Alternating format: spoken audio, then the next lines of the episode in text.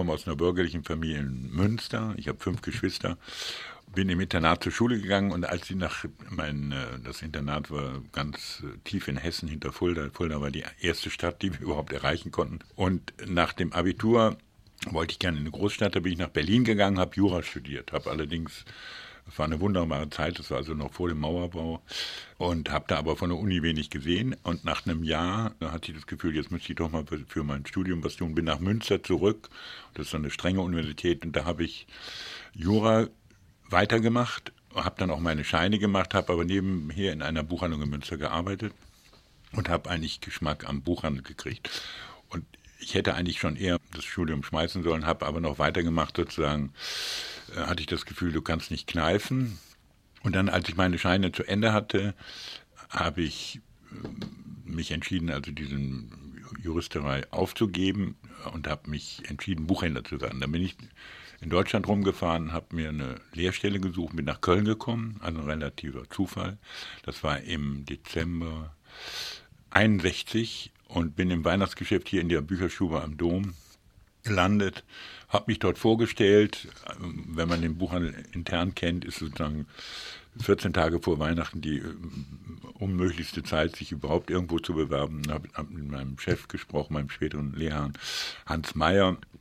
Und dann hat er gesagt, ja klar, können Sie am nächsten, am 2. Januar 62 anfangen.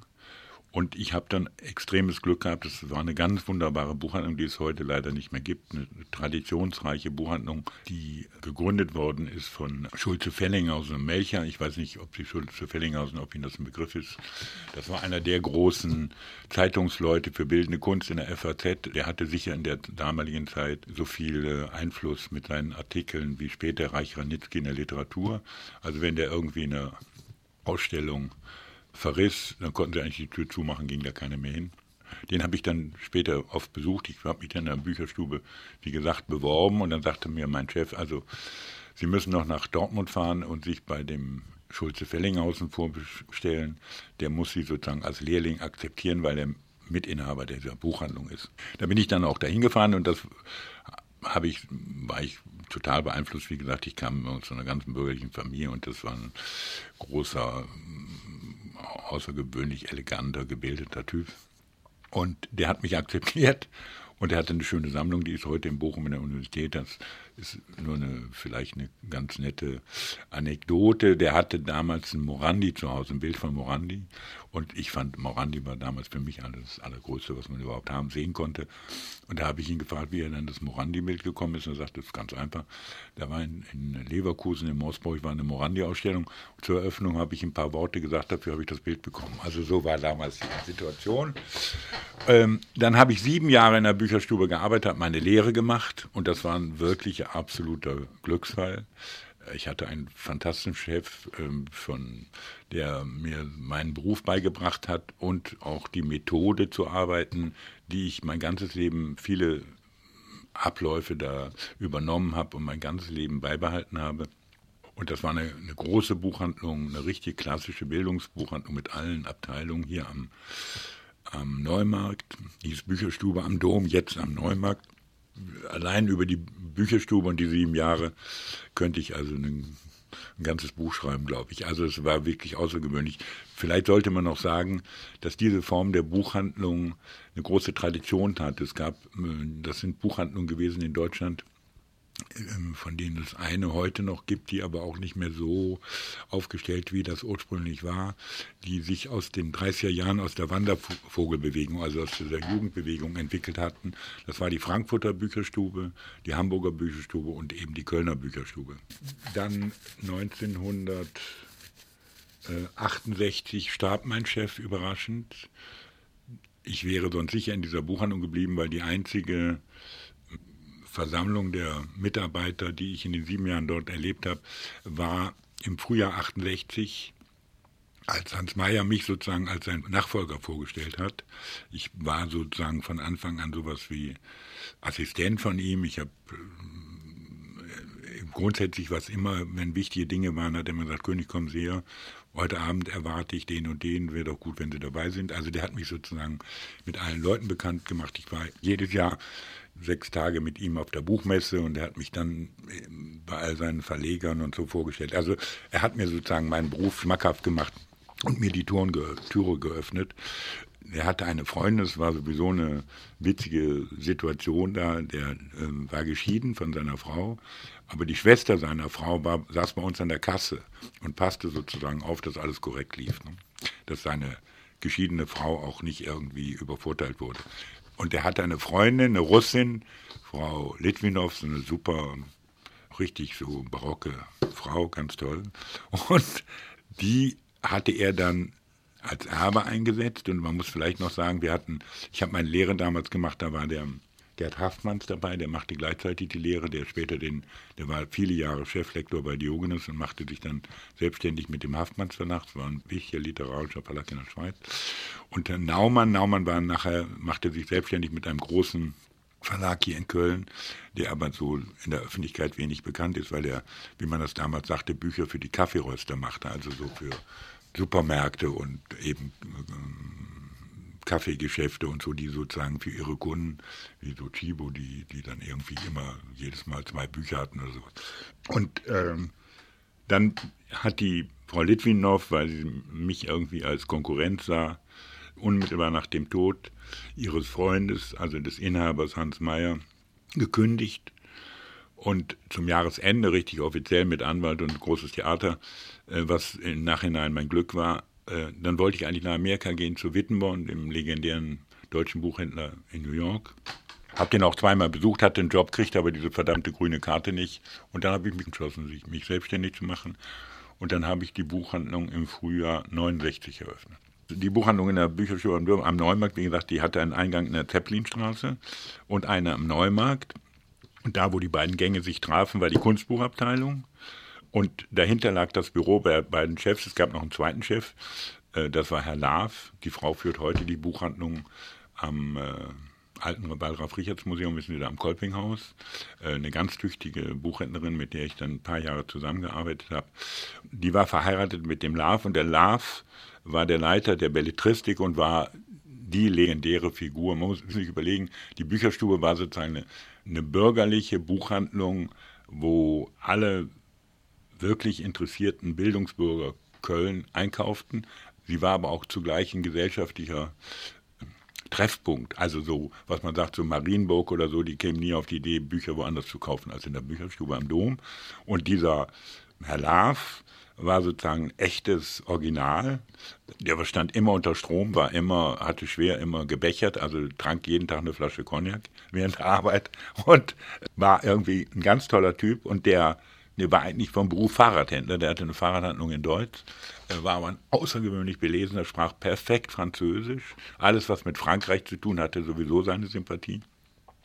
Und Sie müssen sich vorstellen, in der damaligen Zeit war jeder Auslandsbesuch es war fast komplizierter, von Köln nach Paris zu fahren, als heute nach New York oder nach Hongkong oder wie die Leute hinfahren. Nach New York zu fahren war sowieso, meine erste New York-Reise machte man dann immer über über Luxemburg oder Brüssel mit Icelandic Airlines, die fuhr dann über Island nach, ne? und das war auch so eine Kifferlinie. Also das ist wunderbar. Und der Laf hatte nach dem Krieg, der Meier war eigentlich Antiquar, war in Aachen ausgebildet und die Inhaber der beiden äh, Buchhandlungen war eben der Schulze-Fellinghaus und Melchers. Melchers war eine, es galt in Köln sozusagen eine Einladung, an der nicht Melchers teilnahm, eine gesellschaftliche Einladung bei den Leuten auch zu Hause, in Marienburg und wo immer. Und Melchers war nicht dabei, dann war das sowieso uninteressant, dahin zu gehen. Das war sozusagen der super Partylöwe, ein außergewöhnlich gebildeter Mann. Und dieser Melchers, die beiden saßen, die war früher auf der, gegenüber dem Heinzelmännchenbrunnen, also im Domhotel, wo später Tonger war, dieses Musikaliengeschäft, ich weiß gar nicht, heute ist da irgendwie so ein Kaffeeladen oder sowas. Und also in zwei Geschossen und die hatten einen eigenen Eingang von hinten ins Domhotel. Und das Domhotel war sozusagen mit Abstand das erste Hotel der Stadt. Die Repräsentierten waren außergewöhnlich eloquente Leute und waren sehr angesehen in Köln, aber sie hatten keine Lust zu arbeiten und hatten sich den Meier geholt als Arbeit. Und der hat richtig geschuftet und wenn die, sagte, ja, hat Meier dann immer so erzählt, dann kam die so um elf, halb zwölf in die Buchhandlung und ließ sich jetzt mal ein Frühstück kommen von, vom Domhotel, so, was damals schon irgendwie ganz ex, exaltiert sozusagen war. Um eine Geschichte zu erzählen, die waren immer kurz vor der Pleite. Meier musste immer abends die Kasse machen, musste sowieso alles machen und dann hat er irgendwie immer, waren zehn 10 Mark fehlten oder 5 Mark fehlten, bis wir dann festgestellt haben, dass die beiden Chefs in diesen Rollen, du, Sie kennen das, diese Rollen, wo die 2 Mark und 5 Mark Stücke drin sind, die Rollen aufgemacht und hatten zwei Stück rausgenommen, wieder zugemacht. Aber das, also die haben sich sozusagen selber beschissen. Ne? Und, also solche Geschichten kann man also stundenlang erzählen. Und der Melchers musste sozusagen nachher gehen, weil der war, gesellschaftlich war das nicht mehr zu tragen hier in Köln, weil der irgendwie eine Fälschung verkauft hat an irgendjemand und das war dann großen Krach und dann ist er nach München gegangen zu Preste und hat diese berühmte Reihe herausgegeben, Länder und Städte, das ist so eine ganz super, wunderschöne Reihe, die es heute nicht mehr gibt. Das sind sozusagen Reiseberichte von äh, in Kunst und Kultur auf ganz hohem Niveau. Eine sehr berühmte Reihe, die damals sozusagen in jeder gebildeten Buchhandlung stand. Vielleicht sollte ich das noch sagen. 68 haben mein Bruder Kaspar und ich den Verlag aufgemacht und da bin ich zu meinem Chef gegangen und habe gesagt, Herr Mayer, wir haben eigentlich die Absichten, Verlag aufzumachen. Mein Bruder lebt in New York. Äh, haben Sie was dagegen, wenn ich das tue? Sagt er, wenn die Arbeit hier im Haus nicht darunter leidet, können Sie das gerne machen. Dann haben wir eben 68 den Verlag Gebrüder König gegründet. Ne? Und er hieß damals Köln, New York. Und die Leute haben natürlich alle gedacht, das wäre Bluff. Aber Kaspar lebte damals tatsächlich in New York. Ne? Bücherstube am Don, das war sozusagen die persönliche Abteilung meines Chefs, war die Kunstbuchabteilung. Die war genau in dieser Ecke. Die betreute er selber. Er hatte eine, eine Mitarbeiterin, eine ältere Frau, die die leitete. Und ich habe meine Lehre dort gemacht. Nach zwei Jahren war meine Lehre beendet. Also ich konnte das irgendwie vorher abschließen. Ich musste dann noch nach Frankfurt irgendwie sechs Wochen in diese Buchhändlerschule und dann war die Möglichkeit nach zwei Jahren, normalerweise dauert das drei Jahre. Und als ich dann von meiner Prüfung zurückkam, da sagte Meier, so König, jetzt kümmern Sie sich um die Kunstbuchabteilung. Ja, die Kunstbuchabteilung wurde dann, kriegten wir oben sehr repräsentativen Raum. Der Meier selber hatte sein offizielles Büro noch eine Etage höher über den Gang. Das war ja hier im im, auf der Zeppelinstraße in diesem großen Haus, da unten drunter war ein Kino, ich weiß noch, unsere Bestellabteilung grenzte unmittelbar an den Vorführraum des Kinos. Also die, die älteren Buchhändlerinnen, die kamen dann immer an. Also König, es geht nicht. Wir haben dann immer durch, den, durch die Schlitze geguckt, die Filme geguckt. Also die haben uns dann immer aus dieser Filmbude rausgeholt, damit wir wieder weiterarbeiten. Die äh, Kunstbuchabteilung wurde dann auch relativ bekannt. Also wir haben dann äh, auch Werbung dafür gemacht. Es gab eigentlich in, in Deutschland nur eine wirkliche kunstwissenschaftliche und Kunstbuchhandlung, das war Wasmut in Berlin. Und die fanden das gar nicht so komisch und das haben wir aber denen auch wirklich äh, Konkurrenz gemacht und haben dann Kataloge dafür gemacht. Und dann war eigentlich der erste wirkliche Einstieg, war mit der Buchhandlung 67 der erste Kunstmarkt auf, im Gürzenich und 68 die Dokumenta 4, das war die letzte Dokumenta, die Bode machte.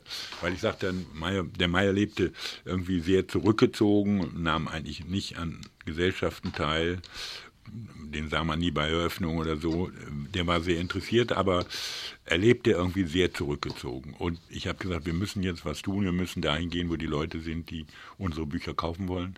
Und das hat er dann auch gemacht. Also dann bin ich mit dem Meier viel unterwegs gewesen. Wir sind in Kassel gewesen, haben den Bode besucht und äh, der Kunstmarkt hier, das war ja Stünke Zwörner Geschichte. Mit Zwörner war ich sowieso sehr eng. Das war eine Selbstverständlichkeit. Das waren dann zwei Tische von oben im Gürzenich vor, der, vor dem großen Saal. Also das war dann die letzten Jahre auch für den Meier, glaube ich, eine sehr angenehme Sache.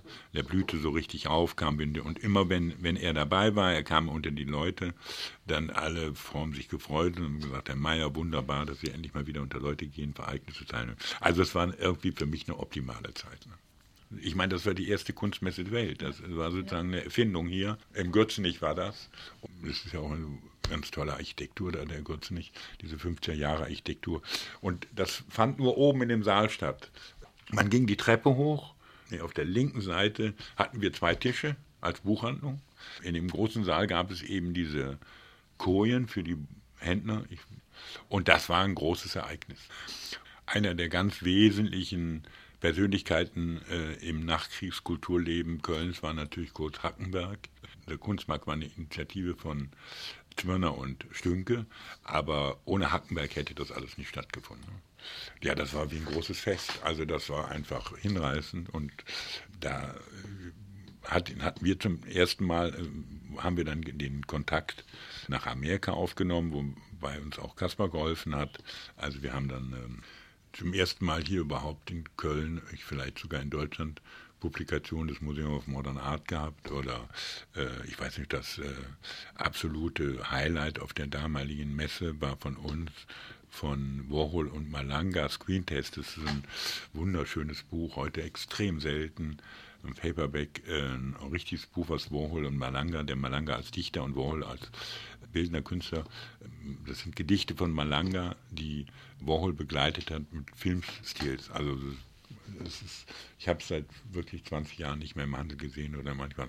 Das war sozusagen unser Aufmacher.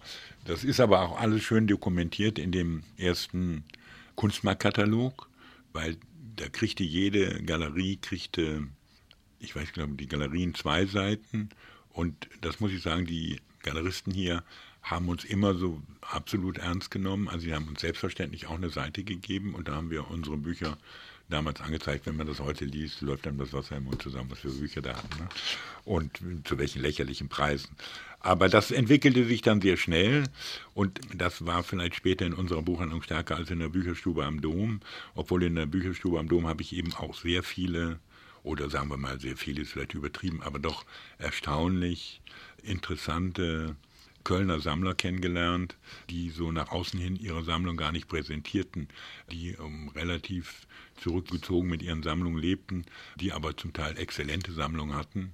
Anders als heute, wo andauernd, was ja auch prima ist, die Sammler mit ihren Leihgaben präsent sind oder sogar ihre ganzen Sammlungen vorstellen oder so. Das hat es damals eigentlich nicht gegeben. Und wenn die Sammler ihre Bilder gaben, war das fast immer anonym.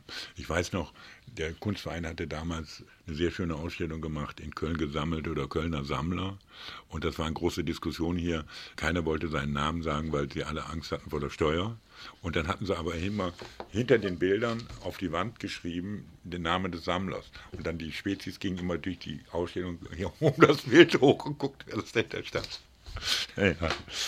69, das ist vielleicht auch noch eine ganz gute Geschichte. Ich bin dann eben irgendwo dem Oktober bin ich da gekündigt worden, musste aber noch bis zum 31. Dezember, oder habe es auch ganz gerne getan, noch da arbeiten. Später haben sie immer behauptet, ich hätte die Kundenkartei geklaut, aber das stimmt wirklich nicht. Und dann bin ich auf die Suche gegangen nach einem Laden und eine der interessantesten Ecken in Köln war die Breite Straße, und zwar das Pressehaus, war sozusagen das, das Zentrum an Kommunikation in, Deutschland, in Köln. Gegenüber war nicht nur die Redaktion des Stadtanzeigers, sondern auch die Druckerei. Also die große Rollen-Offset-Maschine, die den Stadtanzeiger und später den Express gedruckt haben, die standen da. Und einer der Haupttage war immer der Freitagabend, weil alle Leute, vor allen Dingen die Studenten und so, die Buden suchten, weil der Stadtanzeiger erschien immer am Freitag, die Samstagsausgabe am Freitag so gegen halb neun. Und alle Studenten und so, die Buden suchten, standen dann bei uns vor der Tür, warteten auf die Zeitung und rannten dann in die nächste Telefonzelle, um die Bude zu kriegen oder so. Und gegenüber gab es ein Bütchen von einem alten Herrn, der dieses Grundstück äh, nach dem Krieg gekauft hatte. Der wollte gerne so eine altdeutsche Kneipe haben, so mit Eichenmöbeln und so Butzenscheiben und so, wie man sich so im Kinderbuch das vorstellt. Und der hatte äh, dort eine Baracke, wissen was eine Baracke ist, so nach dem Krieg diese Dinger, hat sein ganzes Leben hart gearbeitet, fing morgens um 6 Uhr, machte sein Bütchen auf. Und dann hat so ein klassisches Bütchen, also mit für Kinder so Bonbons und Zigaretten und Bier und was man so halt in so einem Bütchen kriegt. Und hatte dann immer fünf, sechs Jahre gearbeitet, dann in einem Hauruck-Verfahren diese Baracke aus dem, aus dem Grundstück rausgenommen, schnell den Keller gebaut und die Baracke wieder rein, weil mehr Geld hatte er nicht. Dann hat er wieder fünf Jahre gearbeitet und hat er wieder ein paar Wände gebaut. Ne? Und hinter der Bude war eine Kneipe, aber das war nur ein großer Tisch mit vielleicht zehn Stühlen oder zwölf Stühlen. Das war eine illegale Kneipe für die Drucker vom Stadtanzeiger die saßen da und zockten und tranken. Ne? Und das war wunderbar. Und zu dem bin ich hingegangen und da sage ich, das ist der ideale Laden. Ne? Und das war auch nicht so groß, war irgendwie so 50 Quadratmeter, also da ist die Miete auch noch stimmt. Und ab November habe ich den immer besucht. Und, ähm, und er sagte, ja, was wollen Sie denn da machen? Ja, sag ich, Bücher, ja, kann man denn mit Büchern so viel Geld verdienen, dass Sie mir die Miete bezahlen und so. Ja, sag ich, das mache ich schon. Und dann habe ich den beredet und ich weiß noch genau, Heiligabend muss man bis 2 Uhr arbeiten. Um zwei bin ich zu dem hin, Heiligabend 68. Und er hat gesagt, okay, Herr König, können Sie kriegen. Ne? Und das war sozusagen das beste Weihnachtsgeschenk, was ich, mal, Geschenk, was ich in meinem Leben je bekommen hatte. Und der Typ war so großzügig. Wir hatten die erste Schaufenster, äh, in, weil die, die Scheibe direkt in den Boden ging. Also sonst normalerweise immer Mäulchen und dann kommt die Scheibe. Und das war irgendwie, und das war irgendwie ein Entwurf, den ein normaler Mensch nie akzeptiert hätte, weil er sagt, da fährt einer gegen, die Scheibe geht kaputt und so. Das hat er mir damals sogar noch bezahlt. Und dann haben wir den Laden aufgemacht und am Anfang hatten wir noch so, äh, aus meiner Erfahrung in der Bücherstube haben wir jedes Jahr, weiß ich nicht, 700 Duden 1 Rechtschreibung oder so verkauft und Schöffler Weiß war damals das Standardlexikon Englisch, Deutsch und so. Da habe ich gesagt, so ein bisschen müssen wir noch haben, sonst können wir die Miete nicht bezahlen. Das war aber nur das erste halbe Jahr. Und äh, dann habe ich das auch rausgeschmissen. Die Handwerker und so sind in letzter Minute fertig geworden. Und ich hatte, um das zu finanzieren, habe ich damals gab es so was wie Existenzgründungskredite. Wenn man also dem Land, das war, wurde über Land abgewickelt, die Banken mussten das vermitteln, die hatten aber keine Lust daran eigentlich, weil sie da kein Geld dran verdienten. Aber das war eine Förderinitiative vom Land, um jungen Leuten die Möglichkeit geben, sich selbstständig zu machen. Und man musste ein Konzept schreiben und eine Prognose von Umsatz und Gewinn. Und das habe ich bekommen. Da habe ich damals, glaube ich, 50.000 Mark bekommen. Das war extrem großzügig. Dafür konnte ich die Regale und die ersten Bücher bestellen. Durch meine Kontakte, langjährigen Kontakte in der Bücherstube, ne, waren auch viele Verlage von einer extremen Großzügigkeit. Die haben gesagt, ja, wir liefern jetzt erstmal und wenn sie es nicht sofort schaffen, dann sprechen wir mal im halben Jahr über die Zahlung und so. Also die haben mir alle sehr geholfen. Dann habe ich das gebaut und dann haben wir die Bücher bestellt und dann äh, hatten wir eine Einladung. Mein bester Freund war Hannes Jähn, das war ein Grafiker, der hier in Köln lebte. Der machte die Schutzumschläge für die großen Verlage, für Kiepenheuer, für Fischer und so, Luchterhand. Mit dem zusammen haben wir die Einladung gemacht. Und Jürgen Becker, der Schriftsteller Jürgen Becker, hat uns den Text geschrieben. Der war genauso, wie die Zeit damals war, so total euphorisch und äh, wunderbar. Also ganz, ganz toll und es war sehr schön gestaltet. Das war ein Sonntagmittag um 3 Uhr ging die Eröffnung los und dann hatten wir angefangen, die Bücher auszupacken und haben gesagt, nee, das schaffen wir nicht mehr. Und dann hatten wir die Eröffnung, waren die ganze Buchhandlung voller Tour-Pakete. In den Regalen lagen über die Pakete. Ne? Auch in, die dicken Pakete standen im Schaufenster, die dünnen lagen in den Regalen. Und es war eine hinreißend tolle Eröffnung, was die Presse auch dann aufgenommen hat. Dann krieg ich für ein halbes Jahr später eine große Besprechung in der FAZ, was irgendwie für eine Buchhandlung ganz ungewöhnlich war. Ich bin vom Schicksal extrem begünstigt worden. Also ich bin ein wirklich Glückskind, kann man eigentlich sagen. Es gab damals überhaupt keinen besseren Zeitpunkt für eine Buchhandlung meines Couleurs aufzumachen als 69. Ludwig hatte ein Jahr vorher seine Kunst der 60er Jahre im Waldorf-Richards-Museum vorgestellt. Es war sozusagen der Höhepunkt der Pop-Art, äh, die, die Pop-Art hatte man so das Gefühl, die Leute haben ihre Bilder gemalt, äh, überhaupt um sie zu reproduzieren. Also es gab nichts Besseres, was man in Büchern vermitteln konnte, als gerade diese Art von Kunst. Der Ludwig hatte bei seiner Kunst der 60er Jahre mit diesem verrückten Katalog, der von, wie das damals hieß, von Wolf Still visualisiert war, hatte mich vorher schon gefragt, hat gesagt, König, ich habe gehört, Sie hören da auf und so, ich mache diesen Katalog, wollen Sie den nicht für mich vertreiben? Das war sozusagen ein Einstieg für mich, weil das war damals der Prototyp eines, wie man das nannte, Coffee Table Book. Der Begriff ist damals äh, in Amerika gefasst worden. Bücher, die so repräsentativ sind, dass man sie nicht ins Regal stellt, sondern lässt sie zu Hause auf dem Tisch liegen, weil wenn die Freunde kommen, sollen die sehen, was man für Bücher hat. Ne? Und dieses Buch gehörte sozusagen zum guten Ton, das zu Hause, das kostete 28 Mark, war lächerlich billig, äh, war ein wirkliches Objekt, unbrauchbar als Buch, weil man es nicht aufschlagen kann und so, aber irgendwie mit den Silberfolien plötzlich wurde die Kunst gesellschaftsfähig. Also Sie müssen sich überlegen, Ende der 50er, Anfang der 60er Jahre, als es noch Wochenschauen gab, äh, da endeten die Wochenschauen eigentlich immer mit einem Gag über Kunst. Also da wurde berichtet über Politik, Sport, Kultur und am Ende der Wochenschau gab es immer so eine Situation, ach guck mal hier, da ist eine Picasso-Ausstellung, guckt euch die Leute an, hahaha. Wurde also so, sozusagen freundlich und nett, also nie irgendwie ein Verriss, aber gab es ja diese berühmte Ausstellung in London, A Child of Six could do it. Also jeder sagte sozusagen, das kann mein Kind von acht Jahren auch. So, ne? Und dann plötzlich drehte sich alles. Diese seriöse Sammlerschaft gab es natürlich immer. Aber sozusagen, was heute in der Zeit oder im Express oder in der Bild oder so, das war das Medium damals. Und, und dieser Katalog erreichte dann irgendwie Auflagen, die heute nicht ungewöhnlich sind, aber damals irgendwie völlig aus der Rolle fielen. Und das war auch wieder ein großer Türöffner für mich. Und dann war ja das ganze hm, händlerische Leben in Köln war zweifellos einer der großen Anziehungskräfte hier in Köln. Also der Kunsthandel zeitgenössischer Kunst war wirklich Köln das Zentrum. Und interessant war eben auch, dass viele der äh, Künstler, die also die Händler hatten dann Kontakt nach Amerika, immer mehr. Und um die Transporte zu sparen, gab es oft so, dass die Künstler dann hier zwei, drei Monate in Köln lebten und hier arbeiteten, um dann ihre Ausstellung vorzubereiten und so, äh, um den teuren Transport von Amerika nach Deutschland zu äh, umgehen.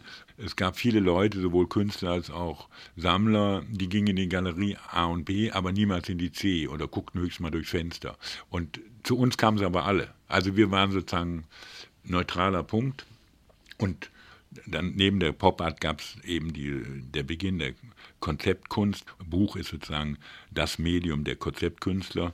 Die kamen alle und entwickelte sich ähm, eine Situation, dass die viele von den Künstlern ihre Bücher alle mitbrachten und sagten hier, ich gebe Ihnen das oder gebe dir das und wenn ich das nächste Mal komme, rechnen wir ab und sehen mal zu. So wurden wir plötzlich neben einer Buchhandlung in London und später gab es dann eine in Paris zu den einzigen europäischen Buchhandlungen, die also diesen ganzen Konzeptbereich an Künstlerbüchern abdeckte. Ne? Sehr berühmt geworden ist dann ja dieses Fenster von Gilbert und George. Wir haben dann immer vorher schon, weiß ich nicht, unser erstes Osterfenster hat der Korsut gestaltet. Äh, da gab so, der hat so Landschaften gemacht mit den Reklamheften als Straßen und großen Bildbänden im Hintergrund und so. Also das, das ist schon eine sehr schöne Geschichte der Buchhandlung, wie sie sich dann entwickelte. Ich glaube, dass ähm, die Kunst plötzlich im besten Sinne populär wurde. Also in der Zeit hat die Kunst viele Liebhaber gewonnen die Leute haben plötzlich Dinge gesehen, von denen sie vielleicht vorher gedacht haben, das interessiert mich nicht. Aber dann sind sie ins Museum gegangen, haben die Sammlung von Ludwig gesehen und waren total hingerissen. Also ich glaube, dass die, die Arbeit der Museen und der Händler eigentlich große Bildungsaufgaben erfüllt haben. Also aus der Zeit stammen, aus dieser ersten Jahre äh, sind viele später ernsthafte, seriöse Sammler hervorgegangen. Ich glaube, das ist der Beginn auch, dass Ausstellungen ähm, in viel größerem Maße besucht werden, als das vorher der Fall war. Also natürlich, wenn da eine neue Ausstellung oder Expressionismus oder so, wurde das auch gut besucht. Aber die Bereitschaft, sich auf Avantgarde und extreme neue Kunst einzulassen, wurde dort sehr wesentlich mit äh, begründet. Ne? Und das war ja auch ungewöhnlich, die Galerien so wie, wie Ricke, Menz, die dann alle kamen. Da kann man ja eine ganze Reihe von Namen nennen, die extrem wichtig waren. Und als ich nach äh, Köln kam, war ich in den ersten Jahren sicher na, drei oder vier Abende nach der Arbeit bin ich zu Zwirner gegangen. Erstmal hat die Frau prima gekocht, war total nett. Die Ursula Zwirner war eine ganz tolle Frau, die erste Frau. Und das war ein offenes Haus und man erfuhr unglaubliche Sachen. Als Beispiel, der Zwirner fuhr einmal im Monat mit dem Nachtzug von Köln nach Paris. Dann kam er morgens in Paris an, lief durch die Galerien, kaufte mal eine Grafik oder eine Zeichnung oder auch vielleicht mal ein Bild und mit dem nächsten Nachtzug fuhr er nach Köln zurück und am nächsten Abend trafen wir uns alle beim Zürner, Hahn war immer dabei und dann hat er einfach erzählt, was er gesehen hat und hat uns gezeigt, was er mitgebracht hat. Also Zürner war damals wirklich eine ganz wichtiger Anlaufpunkt. Und der andere, der wichtig für mich war, war Fostel. Fostel wohnt hier im belgischen Viertel und der war gut vernetzt mit seiner Fluxusgeschichte. Wenn irgendwie Künstler nach Köln kamen, dann rief er immer an oder schrieb eine Postkarte und sagte, also morgen Abend kommt der Capro, hast du nicht Lust zu kommen? So, ne? Also das war, war wirklich ganz wichtig. Ne? Brotas ist wirklich interessant. Die Geschichte, den habe ich kennengelernt. Ich weiß nicht mehr ganz genau, welches Jahr das war. Da war, hatte hier der Zwirne schon seine Galerie auf der Albertusstraße und da war abends eine Eröffnung. Da waren ziemlich viele Leute und das war schon so, ging dem Ende zu neun, halb zehn. Da kam ein Typ rein und sagte, ich sehe gerade hier, Sie habt Eröffnung, ich würde euch gerne einen Film zeigen. Ich habe einen Filmapparat da, ich habe den Film da, ich habe auch eine Leinwand, kann ich den nicht mal eben zeigen? Und da sagte Zöllner, ja klar, wenn Sie alles dabei haben, gucken wir gerne. Dann brachte er das Zeug rein und zeigte seinen berühmten Film mit den Figur, Figur 1, 2, Sätze, das war eine seiner Hauptwerke. Und dann packte er alles wieder ein und fuhr weg. Der hatte gesagt, ich heiße Marcel Brotas. Ist ja prima, sagten alle, ja gut. Aber der Film ist super, den du da gemacht hast. Also solche Situationen gab es viel. Wenn irgendwie interessante Leute nach Köln kamen, ich will nicht sagen grundsätzlich, aber sie besuchten uns fast immer auch die Buchhandlung. Ne? Das ist wirklich wahr. Ob das Museumsleute oder Galeristen waren oder so, das ist schon so. Mhm. Und Dieter Roth, den habe ich kennengelernt, da war ich noch in der Bücherstube am Dom. Dem Dieter Roth habe ich sehr viel zu verdanken. Der, der, lebte damals in Düsseldorf und der war ja stolz drauf, der war ja an der Akademie er hat immer behauptet, er hätte nie in seinem Leben die Akademie betreten, weil er hasste das irgendwie mit den Studenten und hätte dem, dem Hausmeister immer Geld gegeben, damit er ihm die Post holt. Und er wohnte mit der Dorothy Allen, eine wunderschöne Frau, auch so eine barocke, wunderbar. Ne? Er hatte eine große Wohnung in Düsseldorf und lud mich dann immer ein. Und sowas hatte ich noch nicht gesehen. Das kannte ich gar nicht. Also ich habe überhaupt in der Zeit viele Dinge gesehen, die vorher gar nicht in meiner Vorstellungswelt waren. Nicht nur, dass ich sie nicht gesehen hatte, sondern ich konnte mir überhaupt nicht vorstellen, dass es sowas überhaupt gibt. Und der hatte zum Beispiel eine Palme in der Wohnung und hatte keine Gardinen vor den Fenstern. Und das fand ich also unglaublich. Ne? Also, und eine wunderschöne große Wohnung, eine großbürgerliche Wohnung mit Parkettbogen, großen Fenstern. Aber da war nichts drin. Ne? Und dann sagte er, komm, jetzt müssen wir arbeiten. Dann, äh, wir haben uns immer gesiezt. Dann sind wir zum Metzger gegangen, hat er irgendwie drei Kilo so Gehacktes gekauft. Dann wurden die auf Teller gestellt, das war mitten im Sommer, draußen auf die Terrasse, auf den Balkon gestellt. Sagt er, komm doch in drei, vier Tagen wieder, dann können wir weitermachen. Da waren da die Maden drin und so, diese Sauerei. Ne? Und der Rot kam immer in die Buchhandlung, noch in der Bücherstube. Und dann hat er irgendwie diese wunderbaren Grafiken, so auf Papier, so eine dicke Scheibe Wurst, die möglichst fett ist. Und dann hat er einen Horizont gezogen. Und dann war das sozusagen die Sonne, die im Meer untergeht. Und durch dieses Fett kriegten die so eine Aura. Da sagte er immer, geben Sie mir 10 Mark, können Sie für 20 verkaufen. Und das hat fast immer alles der Hahn gekauft. Hahn war unser treuester Kunde. Der kam also schon in der Bücherstube. Und später in der Buchhandlung kam der Hahn immer, der arbeitete im Wallraf-Richards-Museum. Und dann kam er immer, der, bei Karstadt unten gab es so eine Imbissbude, so im Stehen konnte man da essen. Dann hat er im Stehen gegessen, dann kam er in die Buchhandlung. Wenn er zwei oder drei Tage nicht kam, habe ich zu Hause angerufen, gefragt, ob er krank ist oder was los ist, warum er nicht kommt. Und Peter Ludwig, dem habe ich sehr viel zu verdanken. Erstmal hat er mir den Katalog gegeben. Bücher hat er nicht so viel gekauft, aber äh, hat mich immer empfohlen. Der war ja, äh, also ich weiß nicht, ob ich das sagen darf, der war ja berühmt dafür, dass er Bücher immer bei den Galerien mitgenommen hat. Bevor der kam, haben sie mal schnell alles weggeräumt, weil die Kataloge da, dem mochte natürlich keiner was abschlagen, wenn der kaufte und das, ach, das ist ja ein interessanter Katalog, den nehme ich mal mit. Ne? Und, und der Ludwig war ja ein großer Briefschreiber, der fing immer morgens früh irgendwie um fünf oder sechs an zu arbeiten, mittags um zwölf oder elf hörte der auf. Und es gab damals noch kein Fax und gar nichts. Und der schrieb immer Briefe. Manchmal kriegte ich zwei Briefe am Tag von dem. Ne? Der schrieb dann auch so Briefe. Lieber Herr König, war gestern Abend vor Ihrer Buchhandlung und habe im Fenster meine Biografie von Dr. Rainer Speck vermisst. Mit freundlichen Grüßen. Also der Ludwig war ein ganz wichtiger Typ. Ne? Unsere Schaufenster bis heute sind sozusagen unsere Möglichkeit, Künstlern, Autoren sozusagen ein Forum zu bieten. Wir haben sehr viele Fenster gemacht, wo wir unsere Fenster den Künstlern zur Verfügung gestellt haben, die also Künstlerfenster gemacht haben und sich oft die Zähne daran ausgebissen haben. Wir haben aber auch sehr viele sozusagen als Trauerarbeit. Ich habe gerade ein Fenster gemacht für Klaus Böhmler, der leider vor einer Woche gestorben ist, der einer unserer ersten Autoren war mit Pinocchio 1969, ein wunderschönes Buch. In der Nacht, als Kippenberger gestorben ist, haben wir dieses, ist ja nachher sehr berühmt geworden und oft publiziert worden. Aber auch wir haben damals zum Tod von Beuys habe ich in der Nacht über den, das Fenster gemacht. Also das, manchmal habe ich das selber als eigene Trauerarbeit gesehen, was ich total gerne tue. Äh, wir haben aber auch zu runden Geburtstagen Fenster gemacht. Also unsere Fenster äh, sind eigentlich äh, ich will nicht sagen legendär, aber sehr schön. Ne? Gilbert und George haben ja sehr viel publiziert im Eigenverlag. Und das erste Buch, was sozusagen von einem Verlag publiziert ist, ist Side by Side. Und das haben wir jetzt nach 40 Jahren wieder neu verlegt mit denen. Das war, ich müsste nachgucken, 71, glaube ich. Ja, und da haben wir 500 gemacht und das ist ein wunderschönes Buch, das so eine, erzählt so eine Geschichte von den beiden, Ausflug aufs Land und ähm, so in englischer Schreibschrift ist das gesetzt und also und die der das Leinen haben die selber so im wie Buntpapiere gefärbt werden. Sie kennen das so mit Wasser und Öl die Umschläge sind quasi Arbeiten von Gilbert und George und es sind eben 500 verschiedene, die sie immer alle einzeln mit Hand angefertigt haben. Als wir das vorgestellt haben, ist das publiziert worden in der Interfunktion und da haben wir einen Empfang gegeben und haben das Fenster ausgeräumt. Unser altes Fenster war ein ganz kleine, kleines, aber sehr schönes Fenster. Da haben wir die ganze Auflage aufgebaut und sie stehen dahinter.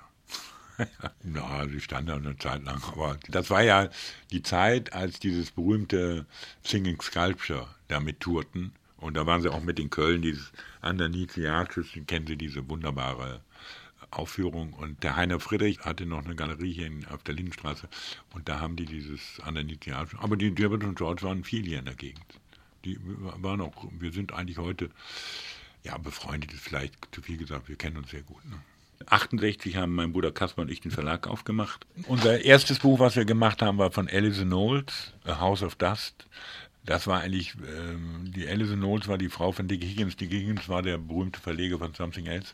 Und die äh, Alison Knowles hatte ein Gedicht geschrieben, wunderbar, ich weiß gar nicht mehr, sieben Zeilen. Das ist ein Gedicht, das heißt eben House of Dust, was so programmiert ist, dass sie das nahezu unendlich ausdrucken können der Computer variiert immer wieder die Zeilen und es bleibt aber immer ein sinnvolles Gedicht. Und dann kriegten wir, was heute irgendwie ein Stick ist, so groß, kam so ein dickes Paket mit so einer riesen Rolle, so eine Magnetrolle. Und dieser Freund von ihr, der war Programmierer am Verteidigungsministerium in Washington und hatte Zugang zu dieser Technologie. Und dann schickte er uns dieses Ding. Wir wollten das ausdrucken da gab es noch dieses Computerpapier, was so liniert war, so blaues Papier und rechts und links liegen so Lochstreifen, damit das so gebunden ist. Und die einzige Maschine, die es in Europa gab, war bei Siemens in München.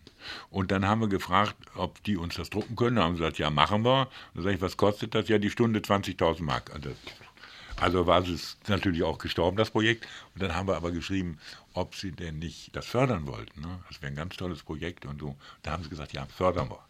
Und dann haben sie uns eine Stunde irgendwann kam so ein großer Stapel von diesem Zeug. Und dann haben wir so Plexiglas-Taschen gedruckt. Sehr schön. Der Hannes hatte das entworfen mit dem Titel und da stand auch in Förderung Siemens AG.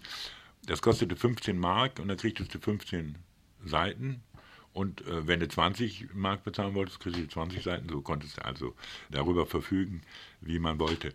Und das war vielleicht auch noch eine gute Geschichte. Wie gesagt, äh, über meine Glücksfälle meines Lebens könnte ich auch einen ganzen Tag reden. Die Alison Knowles hat ein berühmtes Buch gemacht, das heißt The Big Book. Ich weiß nicht, ob Sie davon gehört haben. Leider ist es verschollen, glaube ich. Das ist ein Buch, in dem man leben kann. Das sind Seiten, die so senkrecht stehen, große Seiten mit Holz und da gibt es ein Schlafzimmer, da ist eine Hängematte drin, da gibt es eine Küche und vor allen Dingen gibt es eine Galerie, wo ihre befreundeten Künstler Arbeiten für gemacht haben. Das ist wie ein aufgeblättertes Buch, was senkrecht steht.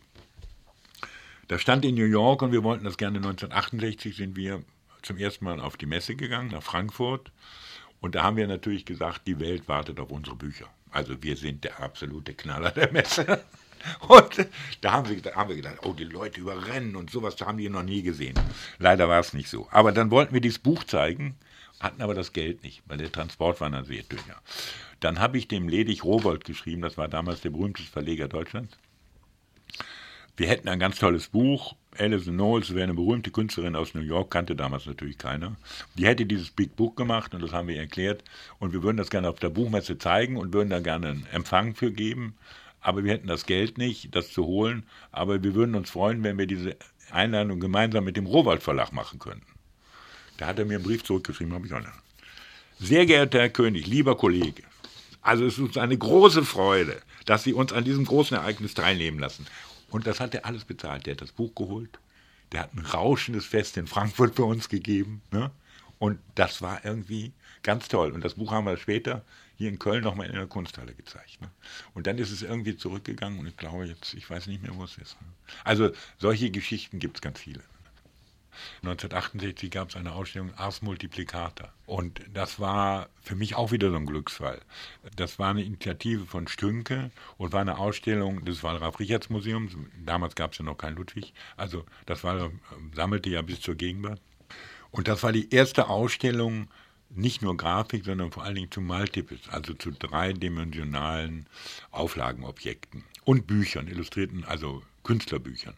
Und für die Malerbücher, damals wurde dieser Begriff zum ersten Mal geprägt auf dieser Ausstellung von Erhard Kästner. Erhard Kästner war der Direktor der großen Bibliothek in Wolfenbüttel, also eine der bedeutendsten Bibliotheken, die es in Deutschland gibt. Und der hatte sehr früh, wie er mir nachher erzählte, äh, so ein bisschen außerhalb der juristische Möglichkeiten, hatte Dubletten Barockliteratur verkauft, dafür Geld gekriegt und hatte die großen Malerbücher, französischen Malerbücher, Picasso, Miro, Matisse und so gekauft, Braque, und hatte eigentlich die beste Sammlung auf dem Gebiet. Und der hatte mich irgendwie kennengelernt durch die Buchhandlung in der Bücherstube und hatte mich gefragt, ob ich interessiert sei, an der Ausstellung als sein Assistent in Köln mitzuarbeiten. Und das war für mich eine Offenbarung, weil zum ersten Mal kriegte ich Dinge in die Hand, die ich wirklich nicht kannte oder nur aus der Literatur kannte. Und zum Beispiel habe ich zum ersten Mal äh, Matisse Jace in der Hand gehabt und so. Das war eine wunderbare Ausstellung und die ging aber bis zu Beuys. Also die hat, war sozusagen dieses Multiple gab es damals, war ja nun wirklich, vielleicht war der Beuys der beste Protagonist dafür, wurde ja die Kunst populär im besten Sinne. Also eine der schönsten Arbeiten von Beuys, die Intuitionskiste, die kostete 8 Mark. Also das war sozusagen eine Öffnung in das breite Publikum und da sind Tausende von verkauft worden. Das war eine ganz wichtige Ausstellung. Fassbender gehörte dazu, der Künstler, der ja eine Professur in der Akademie hatte. Und dann war natürlich die Kontakt Düsseldorf, Köln auch ganz eng. Ne? Beuys kam hin und wieder auch mal in die Buchhandlung, aber den habe ich ja viele Jahre, immer drei Monate sozusagen als Nachbar begleitet auf der Documenta. Wir, unsere Buchhandlung war ja immer während der Documenta, vor allen Dingen der 72er Documenta, aber Beuys hat mir beigebracht, wie man fegt. Also äh, ich sage, soll ich Ihnen da mal helfen? Das, nein, nein, äh, meinen Raum, den fege ich selber. Aber können Sie ja mal machen. Und dann hat er mir gesagt, ich habe es dann gekehrt und das ist total falsch, müssen es anders machen. So, ne? Und der Beuys kam aber jeden Morgen in die Buchhandlung und er sprach so über die Bücher. Der Beuys hatte ja so ein enzyklopädisches Wissen. Der war ja extrem kenntnisreich. Und dann hat er immer gesagt über die Bücher und was er so gemacht hat und wie, was ihn interessiert und alles, was mit Romantik zu tun hat. Und wir haben dann mit Beuys ja auch eine ganze Menge Bücher gemacht. Und dann hatten wir so Bücher von ihm selber. Da habe ich gesagt, Herr Beuys, tut mir leid, wir müssen das ja eigentlich mal wegnehmen und mal neue Exemplare. Nein, um Gottes Willen, das, weil das waren so Bücher, dann hatten das irgendwie viele tausend Leute angefasst. Die waren von außen schwarz und speckig, in der Mitte wurden sie ein bisschen heller und dann wieder speckig, so wie man die anfasst. Das ist nein, auf jeden Fall. Die Bücher werden jeden Tag besser. Liegen lassen, liegen lassen. Ich mache ihnen auch was Schönes, habe ich heute noch. Hatte am Ende der Dokumente hatte die bearbeitet. also der Beuys konnte richtig gut so über Bücher reden. Ne? Aber Düsseldorf, Köln, ja, ich meine, dann Schmäler war ganz wichtig. Ne? Und Konrad Fischer war dann wichtig. Auch Meier sicher, aber wenn da was ist, fuhr man hin. Und was im Rheinland extrem wichtig war, was, wo ich immer hingefahren bin, wenn, wenn ich irgendwie konnte, war Krefeld. Ne? Kaiser Wilhelm Museum und Haus Lange, das war sozusagen für alle. Und dann später Mönchengladbach mit Kladers. Ne? Die Beuys-Ausstellung in Mönchengladbach auf der Bismarckstraße, da erinnere ich mich sehr gut dran. Ne? Das ist ja vielleicht die legendärste Ausstellung gewesen. Fing ja an, der Kladders hatte ja so eine Wohnung da in äh, Mönchengladbach gemietet. Hat der Schmäler immer gesagt, komm, wir fahren mal zum Kladders in die Wohnung. Das war sozusagen das, das Haus. Ne? Das war ja die legendäre Ausstellung mit Beuys, wo er zum ersten Mal seine Bücher gezeigt hat und so. Ne? Die hat er nie wieder dann gezeigt. Ne?